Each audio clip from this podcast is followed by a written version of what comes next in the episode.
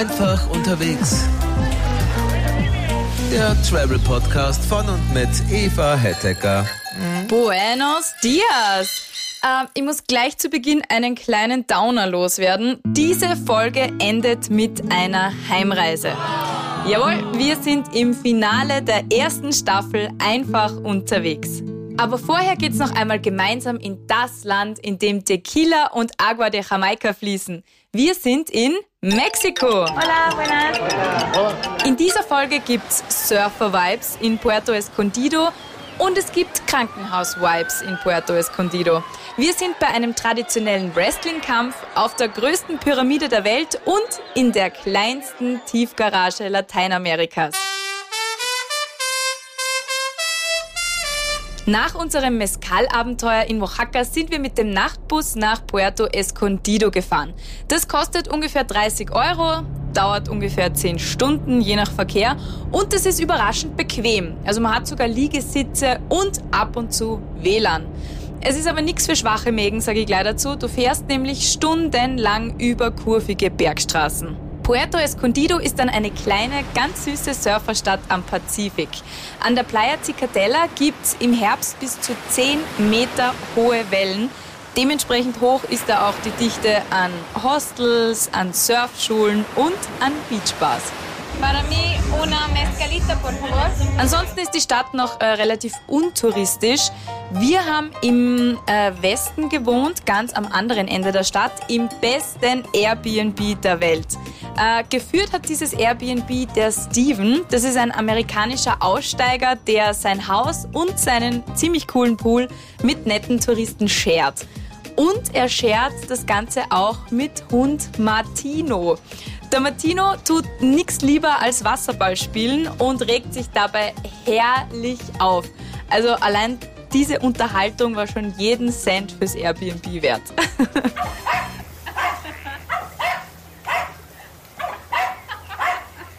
Bei Steven kann man sich dann auch gleich ein Moped ausborgen. Man kann Mescal und diverse andere Genussmittel kaufen. Und weil er am Markt immer viel zu viel einkauft, gibt es sehr oft frisches Gemüse und frischen Fisch zum Grillen. Stevens Casa ist ungefähr fünf Minuten zu Fuß vom Playa Bacocho entfernt. Der Strand ist äh, berühmt, weil man nicht nur ewig weit spazieren gehen kann, äh, dort brüten auch Schildkröten und es gibt eine Schildkrötenauffangstation. Hoffentlich gibt es das Ganze auch noch länger. Ähm, derzeit ist die Situation so, ein Investor hat äh, ein ziemlich großes Strandgrundstück gekauft und will dort ein fettes Hotel hinbauen. Darum gibt es derzeit auch äh, regelmäßig Demos gegen dieses Vorhaben ähm, und es gibt auch ein permanentes Protestcamp direkt am Strand. Wer es lieber ruhiger und kleiner hat und äh, wer weniger Touris um sich herum haben will, hier kommt ein Geheimtipp, den wir von den Einheimischen gekriegt haben. In Puerto Escondido gibt's den Playa Coral. Das ist eine ganz kleine Bucht, die man zu Fuß zwar schon erreichen kann, aber es ist relativ steil und relativ steinig und ziemlich gefährlich. Aber es gibt an der Klippe auch ein altes, verlassenes Hotel. Durch das kann man durch zum Strand runtergehen. Hola, la playa. Umgerechnet 5 Euro Eintritt muss man dafür bezahlen, aber dafür kriegt man auch einen Getränkegutschein für ein Bier und äh, ein Wasser an der Beachbar. Ah, dos personas para la playa, por favor. Eh, ¿Solo acceso? Ah, ¿Cuenta? ¿Sin nada? Sí. Muchas gracias. Gracias, bienvenidos. Ja, diese Beachbar, äh, nicht zu viel erwarten. Es ist nicht viel mehr als eine Betonplatte und dahinter eine Betonwand. Es gibt einen Kühlschrank und einen Hamburgergrill. Rundherum steht so ein alter Funpark. Äh, es gibt ausgebleichte Wasserrutschen, die irgendwo im Nirgendwo enden und nicht mehr benutzt werden können. Es gibt leere Pools, ähm, hinige Kinderspielplätze und äh, ein paar Bäume, wo man sich dann im Schatten hinpflanzen kann. Also richtige Lost Place Vibes. Und gerade am Vormittag ist es dort herrlich ruhig zum Chillen.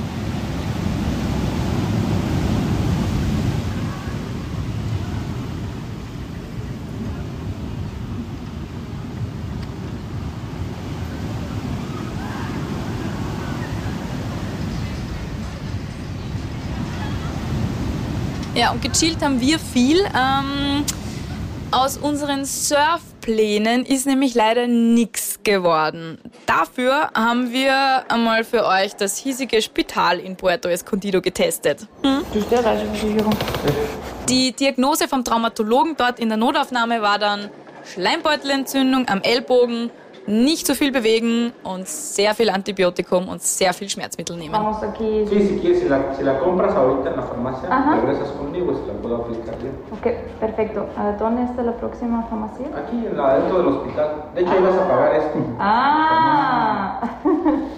Die haben übrigens in Mexiko ein sehr weirdes System in den Spitälern. Ähm, zuerst gehst du zum Arzt für eine Diagnose. Dann gehst du mit dem Rezept vom Arzt in die Krankenhausapotheke. Dort kaufst du dann Verband, Spritzen, alles, was du halt so brauchst und gehst damit wieder zurück zum Arzt. Der erklärt dir dann äh, deine Therapie, der legt dir, so wie in unserem Fall, einen Verband an und gibt dir dementsprechend dann auch die Cortison-Depotspritze.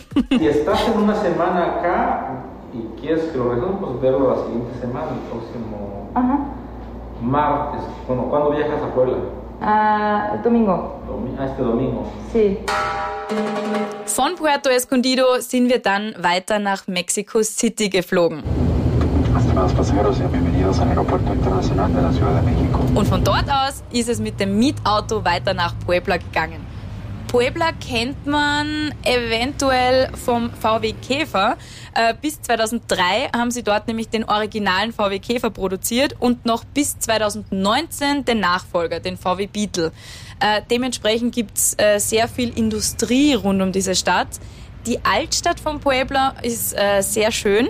Sie gehört zum UNESCO-Weltkulturerbe und ähm, sie ist extrem touristisch, das hätte ich so nicht erwartet, muss ich sagen, und sehr dicht verbaut.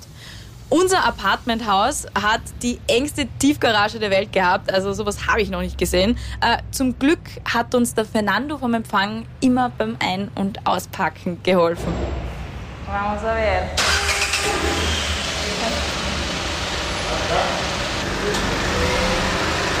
Muchas gracias. Hasta luego.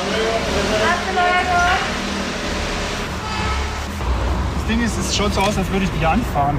Ja, aber du hast immer noch 20 cm. Ich muss aber sagen, ähm, obwohl so viele Touris in der Stadt herumlaufen, bekommt man trotzdem keine Hallstatt-Vibes. Man hat nicht das Gefühl, dass man dort in einer Kulisse herumgeht. Es wohnen immer noch sehr viele Einheimische selber in der Innenstadt.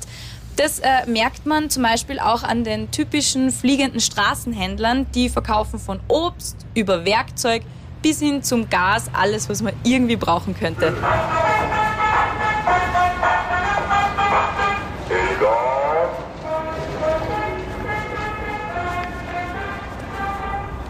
Der verkauft sein Gas auch relativ lautstark. Von Puebla aus kommt man dann sehr schnell in die Stadt Cholula. Äh, Cholula ist mittlerweile schon fast mit Puebla zusammengewachsen, so nah ist es. Und ähm, Cholula ist eine extrem nice Stadt, wenn man ein bisschen schlendern will, vielleicht ein bisschen was essen, ähm, lokales Handwerk shoppen. Da gibt es sehr viele kleine Schmuckmanufakturen zum Beispiel. Und Fun Fact, in Cholula befindet sich die größte Pyramide der Welt. ja, It is Ägypten. Die Pyramide von Cholula gehört zu einer Tempelanlage. Äh, Die hat ein heute leider nicht mehr bekanntes indigenes Volk gebaut. Und die Pyramide ist dem Volumen nach die massivste Pyramide, die man bis dato gefunden hat. Der Haken an der Sache, warum wir davon keine Fotos kennen, nicht so wie äh, von den Pyramiden in Ägypten, der Großteil befindet sich unter der Erde. Sie haben jetzt eine Ecke davon ähm, ausgegraben bzw. Äh, begehbar gemacht. Äh, das gehört zum Museum und kann besichtigt werden. Nur halt leider nicht am Sonntag und am Montag, weil da hat das Museum zu. Und jetzt dürft ihr dreimal raten, wann wir dort waren. Es gibt aber einen Spazierweg auf die Spitze der Pyramide rauf. Der hat zum Glück immer geöffnet. Und äh, von dort oben hat man dann eine herrliche Aussicht über die ganze Stadt und auf den Popocatépetl. Das ist einer der aktivsten Vulkane von äh, ganz Mexiko und gerüchteweise dürfen seine Amigos auch El Popo zu ihm sagen. Auf der Pyramide drauf steht übrigens, was mega weird ist, eine katholische Kirche. Die heißt Santa Maria de los Remedios. Spanische Eroberer haben diese Pyramide dort oben hingebaut. Böse Zungen behaupten, dass das komplette Absicht von den Conquistadores war. Es gibt aber auch HistorikerInnen, die der Ansicht sind, dass die Spanier einfach nichts von der Pyramide drunter gewusst haben und sich einfach nur den höchsten Hügel in dem Gebiet gesucht haben, um eine Kirche draufzubauen. Die Kirche selber ist äh, ziemlich sehenswert, die ist sehr schön, äh, sie ist sehr spanisch und sie ist sehr modern. Die Glocken läuten nämlich nicht mehr selber, das Gebimmel kommt aus großen Lautsprechern. Hm.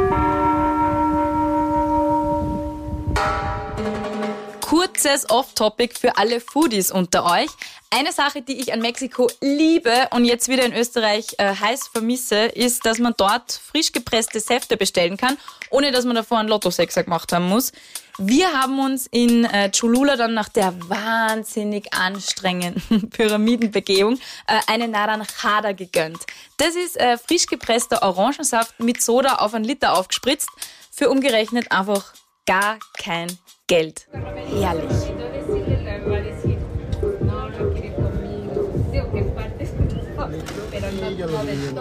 Gracias.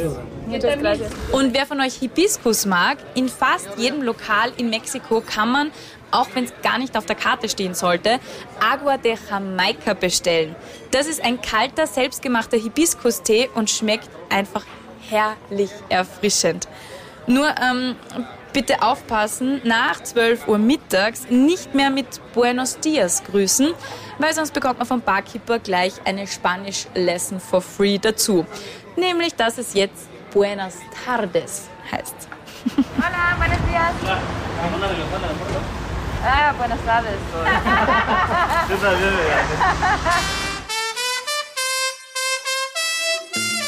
Und wenn ihr nach Mexiko kommt, schreibt euch gleich einen Fixpunkt in euren Kalender. Unbedingt einmal einen Lucha Libre Fight anschauen. Lucha Libre, das ist äh, das mexikanische Wrestling. Ähm, ich habe mir sagen lassen, es ist ein bisschen anders als das amerikanische, weil äh, mexikanische KämpferInnen generell ein bisschen kleiner sind. Deswegen ist das mexikanische äh, Wrestling auch ein bisschen schneller und mit ein bisschen mehr Sprungfiguren. Ich würde mal sagen, es ist wahnsinnig unterhaltsam.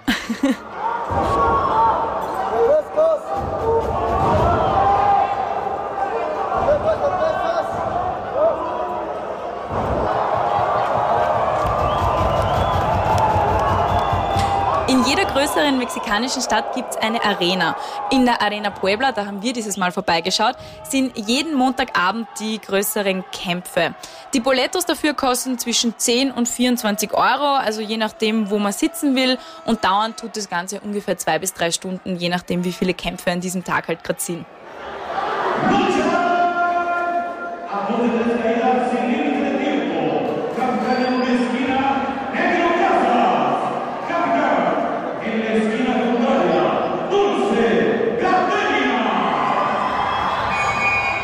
Ja, da haben sie gerade meinen Favorite Luchador vorgestellt, Dulce Gardenia. Er ist äh, einer der Good Guys und er ist ein sogenannter Exotico, also sein Charakter ist äh, sehr feminin und offen homosexuell und sein Signature Move ist, dass er seine Gegner, wenn die am Boden liegen, versucht zu küssen. Und das weiß natürlich dort jeder und die ganze Arena schreit dann Beso, Beso, also Pussy, Pussy.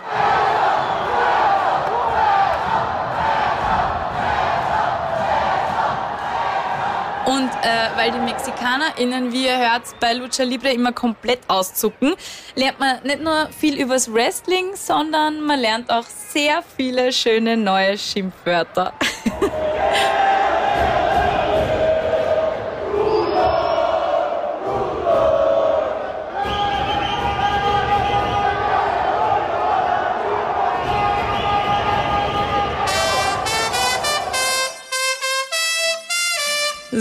So, und ähm, weil alle guten Dinge einmal ein Ende haben müssen, sind wir nach einem letzten mexikanischen Frühstück im Profetica. Das ist ein Café in einer alten Buchhandlung mitten in der Stadt. Ich verlinke euch das natürlich in den Show Notes. Ah, favor. Also nach den letzten Chilaquiles sind wir dann nach Mexico City zurückgefahren. Und nach drei Monaten einfach unterwegs sind wir dann auch wieder in Österreich gelandet. Sind Sie aber echt wieder da? Mesdames et messieurs, bienvenue à l'aéroport de Vienne, il est 16h40 Ja, das war sie. Die erste Staffel von Einfach unterwegs. Geht's nach mir, dann gibt's irgendwann einmal ein Follow-up und dafür brauche ich euch. Lasst mir gerne ein paar Sterne da, gerne direkt auf der Podcast-Plattform, auf der ihr das gerade hört und empfehlt mich gerne weiter. Ein riesiges Dankeschön geht an meinen Produzenten Michi Heinrich. Michi, ohne dich und deine Magic Audio Hands würde dieser Podcast nicht so super klingen, wie er klingt. Und ohne deinen Support und dein Feedback würde es diesen Podcast vermutlich auch gar nicht geben.